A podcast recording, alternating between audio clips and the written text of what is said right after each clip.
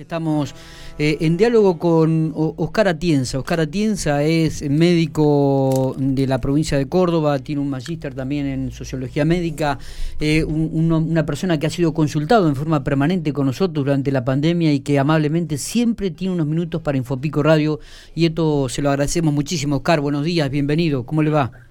Hola, ¿qué tal? ¿Cómo están? Buen día. Gracias por el llamado. Un gusto charlar con ustedes. Bueno, ¿cómo, está Córdoba? Está, está con, este, apareció, como usted me decía, fuera de micrófono, la cepa Manaus en Córdoba, la, de Gran Bretaña, y ahora también aparece la, variante Delta en Córdoba. ¿Cuál es la situación? Cuéntenos cómo es la política que está llevando a cabo el gobierno. Eh, a ver, profundicemos un poquitito este tema, Oscar. Bueno, eh, acá en Córdoba...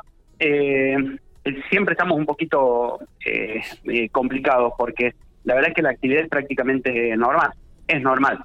Fue la primera provincia en donde apareció la variante de Manaus, la variante, eh, la Epsilon, ahora es la primera provincia en donde hay un brote bastante importante, ya hay más de 30 casos de la variante esta Delta.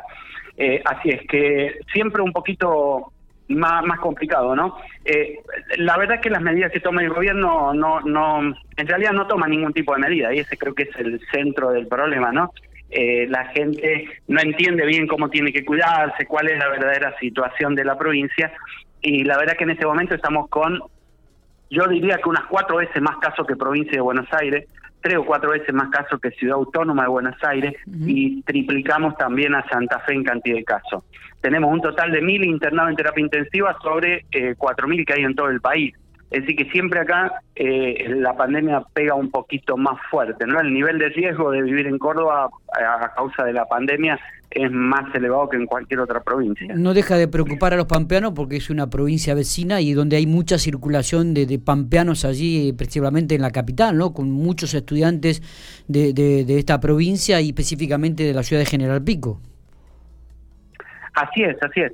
Eh, es, es eh, anoche incluso hablábamos ahí en uno de los vivos, había gente pampeana, le decía que iba a estar charlando con ustedes, y hay una alta preocupación, ¿no? Porque eh, es una provincia muy, muy compleja, la verdad que el gobierno, digamos, siempre intentó, le diría que casi hasta negar la pandemia, le dio más importancia al tema económico, y bueno, hace eso hace que la cantidad de casos acá siempre sea un poquito más alta que en el resto de la, de las provincias. Mm. Restricciones prácticamente ni una, es más, ya se empieza a hablar de la liberación de las burbujas eh, para la presencialidad escolar, habiendo sido las escuelas el principal lugar por el cual se diseminó la variante esta delta, ¿no? Así es que eh, es de esperar que en los próximos días aumentemos la cantidad de casos un poquito más todavía. Bueno, Oscar, ¿y qué se sabe sobre esta variante delta? ¿Realmente es como dicen algunas informaciones que han llegado y que comienzan a conocerse a través de los medios nacionales que con solamente apenas segundos ya puede generar contagios?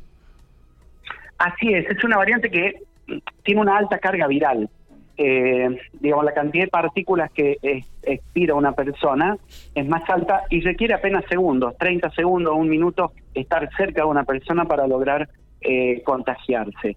Eh, eso es lo que lo hace tan, tan peligrosa, ¿no? Porque al infectar mayor cantidad de gente tiene mayor probabilidad de llegar a, personas vulnerables, sobre todo los grupos que no están vacunados, que es donde más ha pegado en Europa. En Europa los principales, eh, los, que más afectados están, eh, son las personas que no están vacunadas. Por eso es que el gobierno insiste tanto en este momento de eh, terminar con el proceso de vacunación y que todos los argentinos tengan al menos dos dosis antes del mes de septiembre, ¿no? Que es un poco la, la idea. Eh, va a estar un poco complicado eso, pero yo creo que es, viable, es posible. Eh, ¿qué, opinión le merece, Oscar, eh, las declaraciones de la ministra de Nación, este, Bisotti, en relación a aquellos que han recibido la primera dosis de Sputnik V, que podrán llegar a complementarla con las dosis de Moderna o AstraZeneca? Me parece fantástico. Digo, lo vengo diciendo desde el mes de diciembre del año pasado. No hay ningún tipo de problema y es mejor todavía combinar eh, vacunas. En realidad no deberíamos hablar del término de combinar, porque las, vacunas no se combinan. Las vacunas se aplican por dosis, por refuerzo.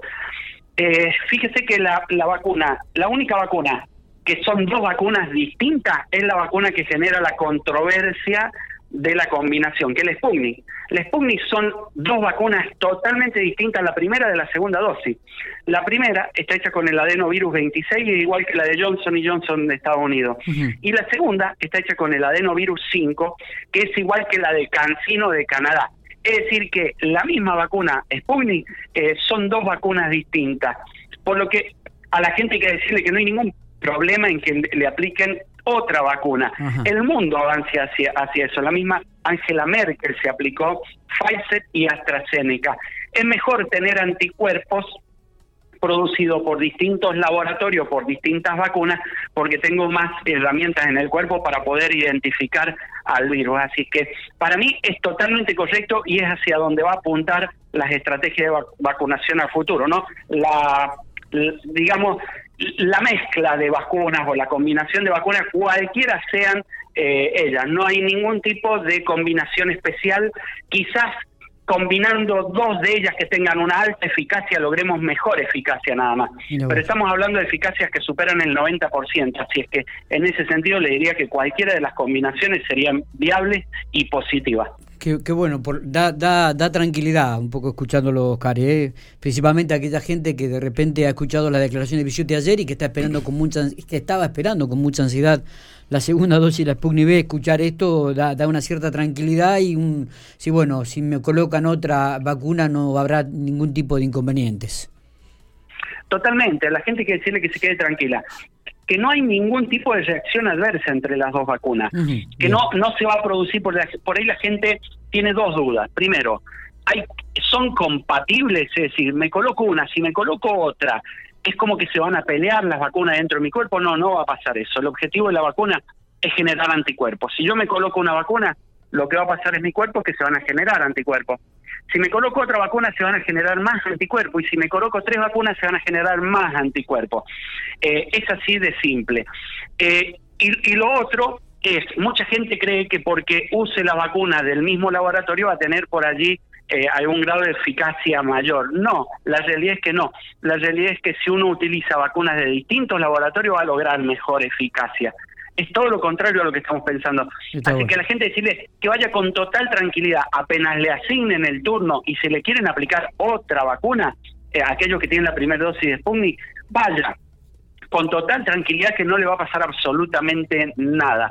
Lo único que le va a pasar es que va a generar más anticuerpos, nada Perfecto, más. Eh, Oscar, eh, mirando el futuro, y uno tiene la esperanza de que también lo han manifestado a nivel nacional algunos funcionarios, de que septiembre va a ser un mes distinto a los que hemos vivido en el 2020. Eh, ¿Tiene esta mirada optimista usted también? Sí, también, también. Además, he sido uno de los primeros que lo dijo. Eh, entre el 15 de agosto y 15 de septiembre vamos a ver lo que se llama la inmunidad eh, de rebaño, inmunidad comunitaria, como le llaman algunos. ¿Qué significa eso? Eh, que, digamos, se va a, a desprender eh, se va a diferenciar la cantidad de contagiados y la cantidad de fallecidos. Hoy la tasa de letalidad está en el 2%. ¿Sí? De los que se infectan, el 2% terminan falleciendo y un 5% va a terapia intensiva. Ahora, con la vacuna lo que va a pasar es que la gente ya no va a ir más a terapia intensiva, la enfermedad la vamos a transformar en algo mucho más leve y la cantidad de fallecidos debería bajar. Eso cuando superemos el 50% de gente con dos dosis y cuando tengamos más o menos un 80% de personas con al menos una dosis. Eso yo calculo que va a estar ocurriendo entre el 15 de, de agosto y 15 de septiembre. Así es que podemos ver un aumento de casos producto de la variante Delta, lo que no vamos a ver es un aumento de la cantidad de fallecidos, ¿no?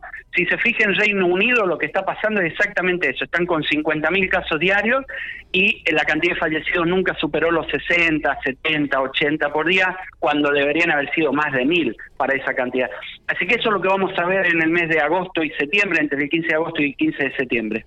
Qué bueno escucharlo, Oscar. Eh, realmente nos pone muy, pero muy bien, este, nos levanta un poco el ánimo y nos da más esperanza todavía para pensar que primavera va a ser totalmente distinta, si Dios quiere, en este 2021.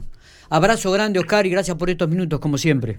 Que anden bien, hasta luego, un saludo a todos por allí.